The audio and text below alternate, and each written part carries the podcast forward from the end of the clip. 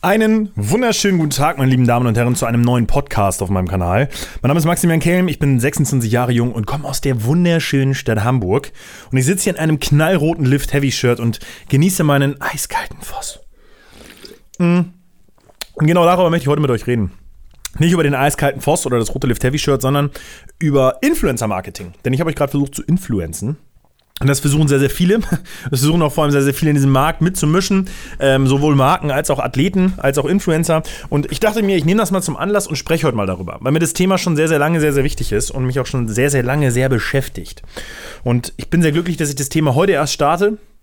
Denn ähm, jetzt durch den Wotstoff vor allem und durch Lift Heavy habe ich nochmal einen ganz anderen Einblick auf dieses ganze Thema bekommen. Und ähm, glaube, dass ich jetzt, äh, dass ich jetzt tatsächlich das letzte Puzzleteil quasi erfüllen konnte. Was, oder für mich füllen konnte. Was qualifiziert mich, darüber zu sprechen? Oder warum glaube ich, dass ich ganz gut darüber reden kann? Ich habe sehr viel Erfahrung sammeln können, sowohl als Influencer selber, für meinen eigenen Shop, für verschiedenste Marken. Ich bin Reebok-Athlet, ähm, ich arbeite oder habe viel auch mit Athleten gearbeitet, die Kooperationen für Marken umsetzen mussten und ich habe quasi diese Kooperationen geschossen. Ich habe aber auch für viele Marken gearbeitet und deren Influencer quasi ähm, ja nicht navigiert, sondern so ein bisschen gemanagt, kann man sagen. Damit verdiene ich auch tatsächlich heute noch mein Geld. Und jetzt halt, wie gesagt, eben auch nochmal aus Sicht eines äh, Shopbetreibers und äh, der natürlich sich selber auch Athleten, wir haben selber Athleten im Team, so äh, Influencer-Athleten. Und deswegen glaube ich, dass mittlerweile ein ganz guter, ganz guter äh, Roundhouse-Kick stattfinden kann, wenn es darum geht, ähm, wie, viel, wie viel Wissen ich da aufsammeln konnte. Und ganz zu Beginn möchte ich kurz einmal sagen, ich möchte niemandem ans Bein pissen. Ich möchte wirklich niemandem irgendwas Böses und falls ich manche Worte ein bisschen drastischer sage, dann ist es wirklich nicht böse gemeint und soll sich niemand angesprochen fühlen, aber ich will einfach einmal ein bisschen ja, Aufklärung schaffen und vielleicht auch Augen öffnen. Sowohl für die Seite der, ja, der ja, Werbenden, ob es Athleten sind, Werbegesichter oder wirklich einfach Influencer und auch für Marken. Denn ich glaube, da kann man noch viel äh, Wissen schaffen und vielleicht auch viele Rücken, Lücken äh, zusammenrücken. Vielleicht ist das richtig gesagt. Wir chartern mal kurz rein. Worüber reden wir? Wir reden über das deutsche Functional Fitness, über CrossFit. Und dieser Bereich, dieser Markt ist so klein, ähm, dass man hier in unserem Bereich mit wahrscheinlich 5000 reinen CrossFit-Followern eigentlich schon eine sehr, sehr interessante Werbeperson ist. Wenn wir das mal, also wirklich, wir reden von reinen Crossfittern, wenn wir reine Crossfitter folgen. Und das ist sehr selten der Fall. Gucken wir uns mal, ich droppe jetzt einfach mal Namen, gucken wir uns mal einen Schagel an, einen Kevin Winkins, ähm, äh, mich, eine Uli Glöckner. Also, da, da, da sind alles Leute, die haben eine größere Reichweite, aber bei Gott nicht nur in diesem Nischensport. Ein Schagel, der beim Fitbook war, der ähm, im normalen Fitti früher sicherlich auch schon eine ganz gute Reichweite hatte. Ein Kevin Winkins, der eher noch international Follower hat. Eine Uli, die ja auch als Mutter, also möchte ich jetzt einfach mal so einfach mal, ohne es geresearched zu haben, die als Mutter und auch als Personal Trainerin wahrscheinlich über CrossFit hinaus ähm, ihre, ihre Reichweite hat. Ähm, diese alle haben größere Reichweite als 5000 Follower, aber eben nicht ausschließlich rein deutsches CrossFit. Und wenn du jetzt, wie gesagt, so 5K hast, dann bist du hier schon einer der größeren. Und wenn du 2K hast, dann bist du ja auch schon nicht gerade klein, gemessen an jemandem, der 5K hat. Wenn wir das mal auf andere Sportarten projizieren oder auf andere Bereiche, pff, lass es Bodybuilding sein. Da bist du mit 100.000, 200.000, 300.000 rein deutschen Pumpern unterwegs und äh, hast eine enorme Reichweite. Das ist da machbar. Das ist im deutschen Functional Fitness, im CrossFit ja fast undenkbar. Wo willst du denn 100.000 Leute hernehmen, die dir folgen aus dem deutschen CrossFit, ja?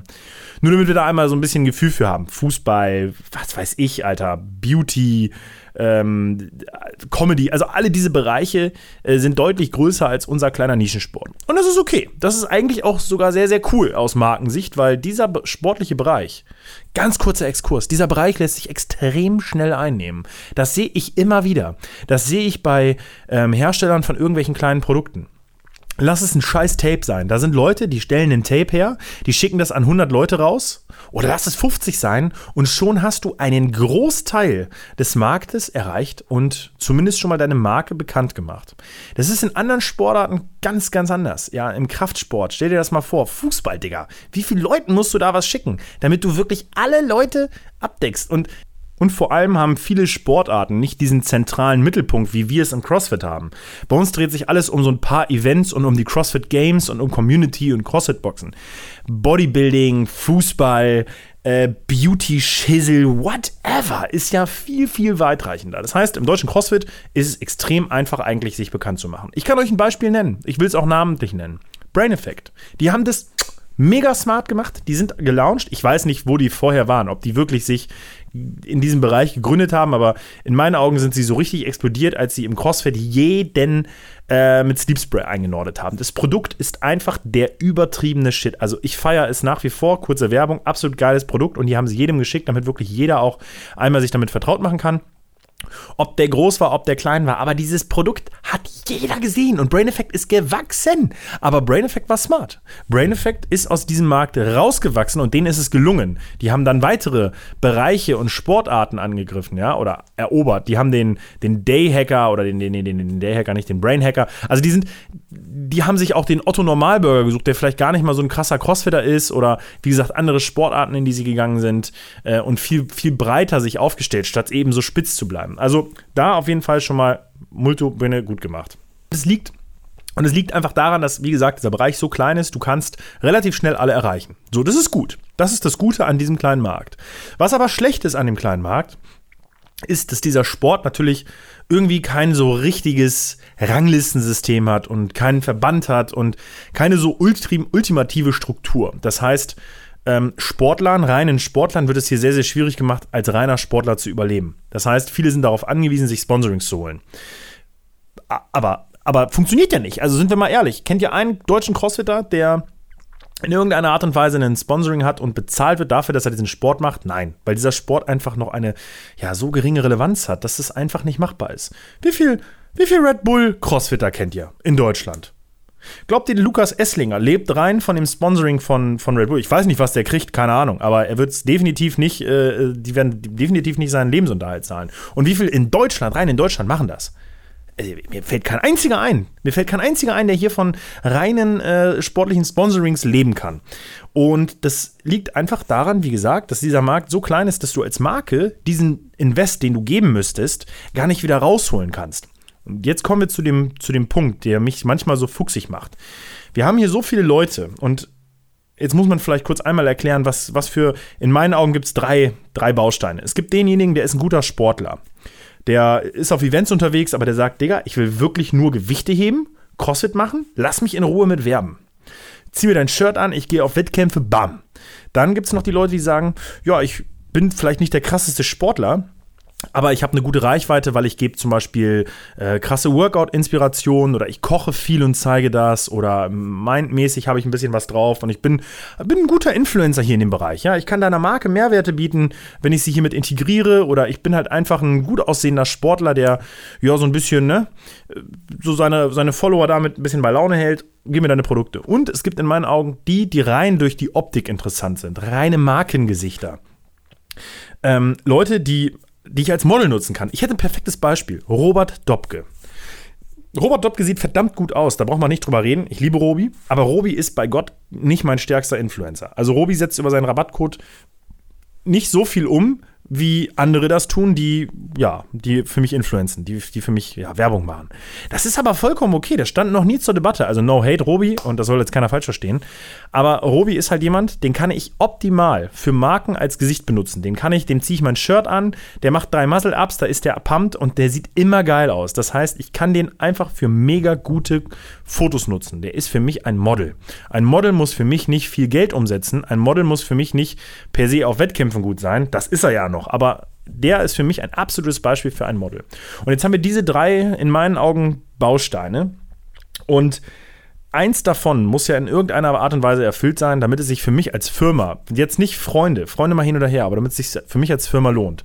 Habe ich jemanden, der mir in irgendeiner Art und Weise Mehrwerte bringt und meine Marke gut bei sich positioniert und damit gut Werbung macht, der, keine Ahnung, meine Grips gut bei sich anwendet oder meine Shirts trägt, wenn er Workouts macht oder mein Eiweiß einsetzt. Also ich will jetzt gar nicht vom Wotstore sprechen, sondern einfach, stellt euch vor, ich bin ein Supplement-Hersteller. Stellt euch vor, ich bin ein Klamottenhersteller. Stellt euch vor, ich mache Springseile, was auch immer. Ähm, wo kann diese Person mich einbinden, damit es authentisch wird? Klar, von ich schicke dir mal was zu, das ist mal was anderes. Aber das ist das eine. Dann könnte ich sagen, okay, ich brauche jemanden als Marke, ähm, der für mich ein krasses Werbegesicht ist. Okay. Oder ich sage, ich will jemanden supporten, der einfach ein geiler Sportler ist und ich möchte, dass mein Logo mit diesem Sportler in Verbindung gebracht wird. Aber jetzt kommen wir zu dem springenden Punkt. Und das ist das große Problem in diesem kleinen Markt. Der Markt ist so klein, dass man es, und das ist das, was viele nicht verstehen, dass man es als Firma extrem scharf beaugen, beäugeln muss, um zu gucken, dass sich die ganze Scheiße lohnt. Es bringt mir einfach nichts, einen reinen Sportler einen reinen Sportler in unserem Nischensport zu supporten. Ich tue es, ich tue es. Robert zum Beispiel. Robert unterstütze ich auch als Sportler. Wir haben ihm seine, seine Gebühr für ähm, die, die hier, die Sanction, Sanction jetzt hier, diese, diese, diese nächste Stage bezahlt.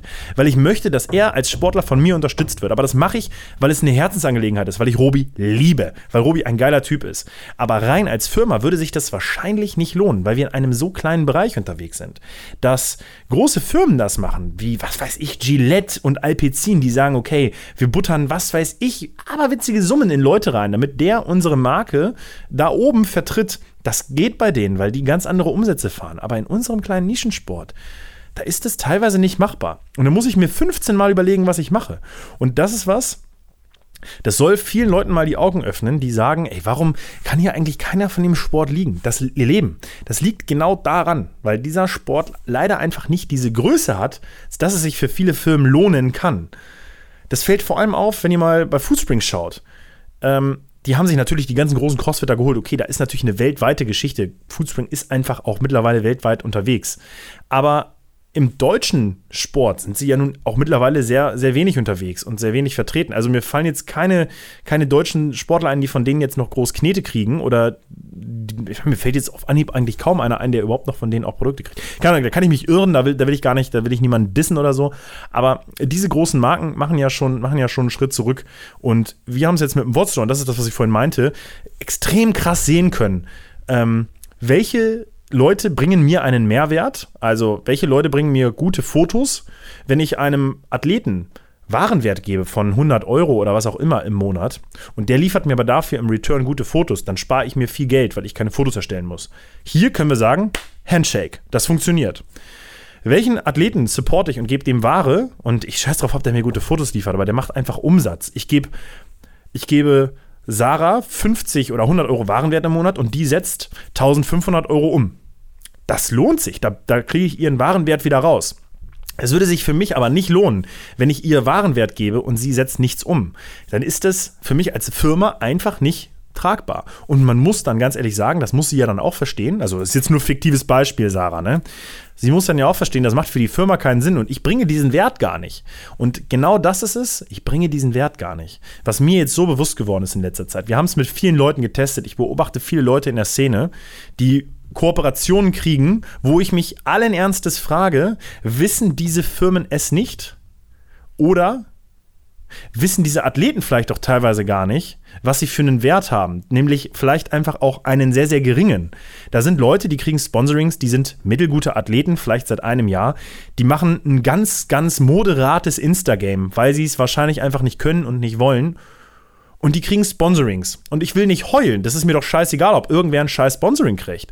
Aber ich frage mich, ist das nachhaltig? Für dich als Athleten? Mm. Für dich als Marke? Mm. Also auf kurz oder lang wird es dazu kommen, dass es einfach zerbricht und dass diese Leute dann entweder pisst sind oder whatever. Und mir ist es wichtig, dass die Leute verstehen, sowohl die Athleten als auch die Marken, was gegeben sein muss, damit es sich für dich einfach lohnt. Ich dachte, ich dachte, dass es allen bewusst ist. Aber das ist ein ganz großes Learning. Nein, das ist nicht jedem bewusst. Und deswegen mache ich heute diesen Podcast es ist so krass und es ist mir so heftig aufgefallen, wie vielen Leuten man einen Wert zuspricht, einen reinen Werbewert, nicht die Person selber. Jede Person ist wertvoll. Jetzt mal kurz einmal hier die Elfriede raushängen lassen. Jeder Mensch ist wertvoll, das ist klar. Aber wirklich, wenn wir mal rein Business talken, wir reden mal wirklich über reines Business, dann haben viele Leute nicht den Wert, den sie, den sie glauben zu bringen. Ich habe so viele Leute erlebt, ich habe so viele Rabattcodes ausgewertet, bei Kooperationen, die einfach nicht funktionieren wollen, ja, wo es einfach aus Wohlwollen immer noch stattfindet. Und das ist teilweise sehr, sehr krass. Und dann hast du so Leute, die dann noch um die Ecke kommen und sagen, yo, also ich bin jetzt ja schon lange bei dir, ähm, ich habe da aber ein Angebot von wem anders, kannst du da irgendwas machen, Geld oder so, damit ich bei dir bleibe? Digga, geh, weil du bringst mir gar keinen Wert. Also geh doch zu der nächsten Firma und mach bei denen Werbung, lass dich von denen totsponsoren, bis die merken, dass es sich bei denen einfach nicht lohnt.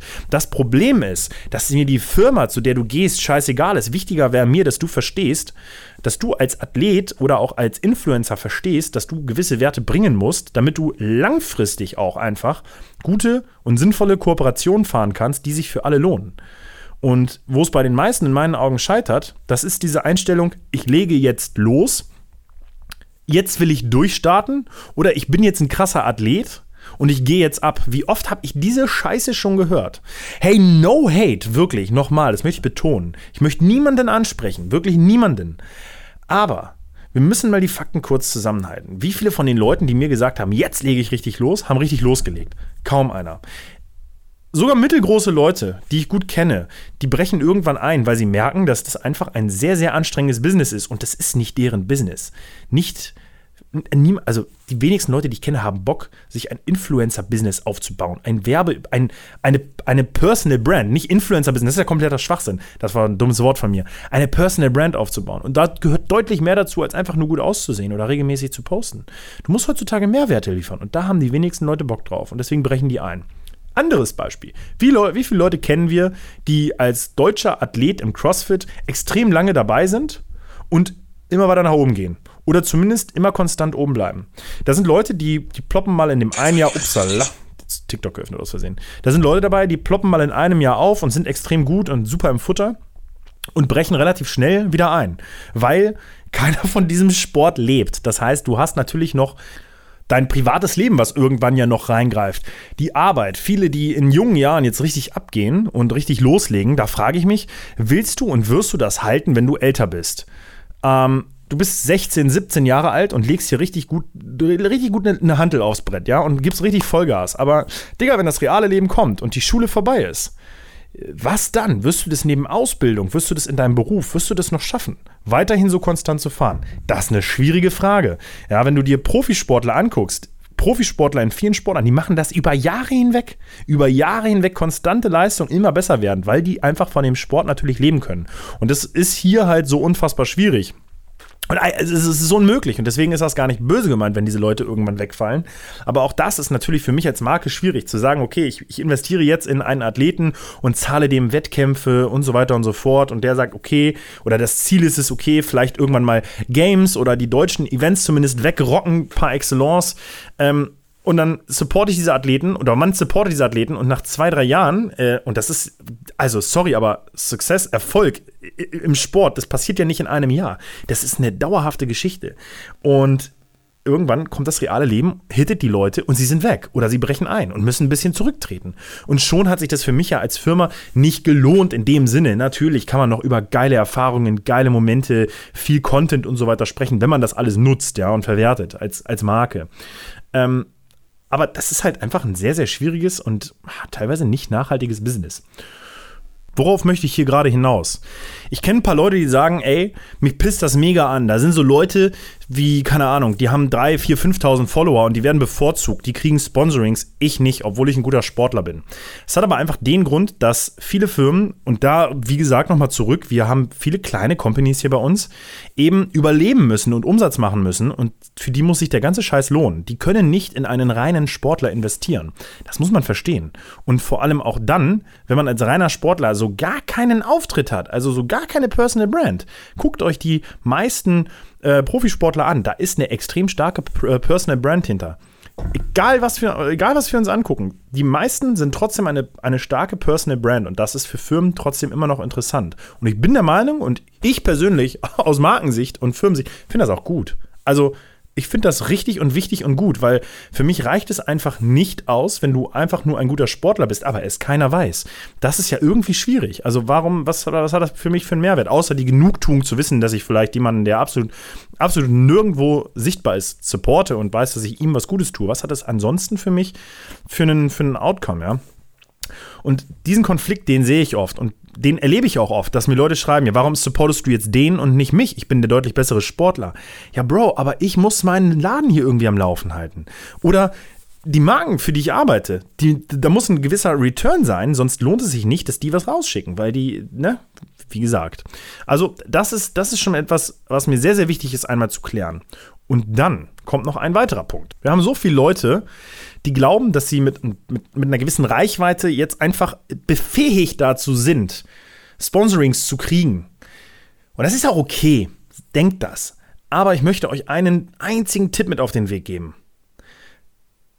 bleibt verfickt nochmal am Ball und bringt verfickt nochmal Mehrwerte. Liefert irgendwas. Denn einfach nur jeden Tag ein Bild posten vom Training und zu schreiben, heute war anstrengend, Snatches, Touch and Go, cool, das wird auf lange Sicht einfach keinen Bestand haben und wird nicht dafür sorgen, dass du einen höheren Wert kriegst. Und das ist nicht böse gemeint, aber das soll ein guter Tipp sein.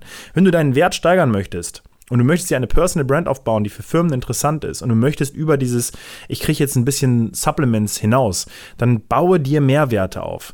Liefer was auch immer. Ich möchte gar keine Beispiele nennen, weil die Beispiele unendlich groß sind. Aber so wirst du dich und deine Personal Brand auf lange Sicht auf jeden Fall interessanter machen für Marken für alle möglichen Marken. Und was ich so oft sehe, und deswegen kriege ich schon Kotzreiz, wenn ich sehe, ist, dass Leute so unfassbar dämlich sind und so krass springen. Ja, das sind Leute, die machen jede scheiß Kooperation mit. Jeder Müll, der auf den Markt kommt, wird angenommen. Da kommt irgendwer mit der 60. Massagepistole um die Ecke, die ich auf alibaba.de oder auf AliExpress für 17 Euro bestellen kann mit meinem eigenen Logo drauf und hier im deutschen Markt für 80 Euro verkaufe. Und dann sind da so viele Influencer, die sagen und so viele Athleten, die sagen, ey, wow, geil, da muss ich Werbung für machen. Und nächste Woche kommt die nächste Marke, schickt ihnen das Scheißding zu und wieder halten sie ihr Gesicht hin. Mir ist es scheißegal. Das Einzige, was darunter leidet, ist einmal, bist einmal du, weil du dich für jeden Scheiß prostituierst in dem Moment und deine Credibility, deine Glaubwürdigkeit. Ja? Wie glaubwürdig wäre es, wenn ich heute, heute, ah, gut, das sind ja noch große Marken, da kann man es ja vielleicht sogar noch verstehen, aber wie glaubwürdig ist es, wenn ich heute Puma bewerbe, nächste Woche sage ich, ey, Nike, beste Marke, geilste Qualität, übermorgen sage ich, ey, Reebok, ne? Also ich muss ganz ehrlich sagen, Nike hat mich nicht so überzeugt, aber Reebok hat neue Keks, die sind richtig geil. Und nächste Woche, ey, hier, Under Armour, habe ich schon gesagt, krasse Kooperation jetzt am Start. Ja, okay das sind halt noch große Marken, da ist es vielleicht nicht mal so, nicht mal so schwierig, ja, aber gerade bei so kleinen Dingen, die ja auch vielleicht noch Mehrwerte bieten, seien es scheiß äh, äh, Pulverprodukte oder eben diese Massagepistolen, wo ich ja über diese Mehrwerte gehen muss und nicht mal über den Style-Aspekt. Ja, Bro, wo willst du mit deiner Glaubwürdigkeit hin? Letzte Woche war das noch das beste Protein, jetzt ist es auf einmal dieses hier. Was ist es denn nächste Woche? Also, da ist keine Kon Kon ja, Konstanz hinter. Ist Konstanz das richtige Wort? Kennt ihr das, wenn man das so oft sagt, dass man sich nicht mehr, dass man sich das Wort einfach nur krumm anhört. Also, worauf ich hinaus will, ist, dieses extreme Hopping macht Leute so uninteressant und ich verstehe das. Ich verstehe das, weil auch ich äh, habe am Anfang immer super viele Kooperationen mega gerne angenommen, weil es einfach auch ein geiles Gefühl ist zu wissen, da kommt eine Marke auf dich zu und sagt, hey, hier. Aber was viele Leute vergessen ist, dass diese Marke dich braucht, äh, weil ganz offensichtlich schreiben sie dir, weil sie deine Reichweite aus welchen Gründen auch immer haben wollen. Und überleg dir mal, ob du das für jede Marke machen solltest ich mal kurz meinen, muss ich mal kurz meinen Gaumen benetzen hier. Mm. Mm. Lecker ist es. Ich weiß, das war jetzt ein, ein sehr, sehr harter Podcast zum Teil. Aber ich glaube, dass ich hier vielleicht einen ganz guten Einblick liefern konnte. Und vieles klang jetzt drastischer oder böser, als ich es eigentlich aussprechen wollte. Aber, und ich möchte nochmal betonen, dass alle Namen, die ich gedroppt habe, in keinem in keines meiner Raster fallen. Ich will keinen von, keinen von diesen Leuten bewer äh, bewerten. Ich, ich brauchte nur Beispiele für, wie gesagt, was ist, ne? Person XY für jemand. Mhm.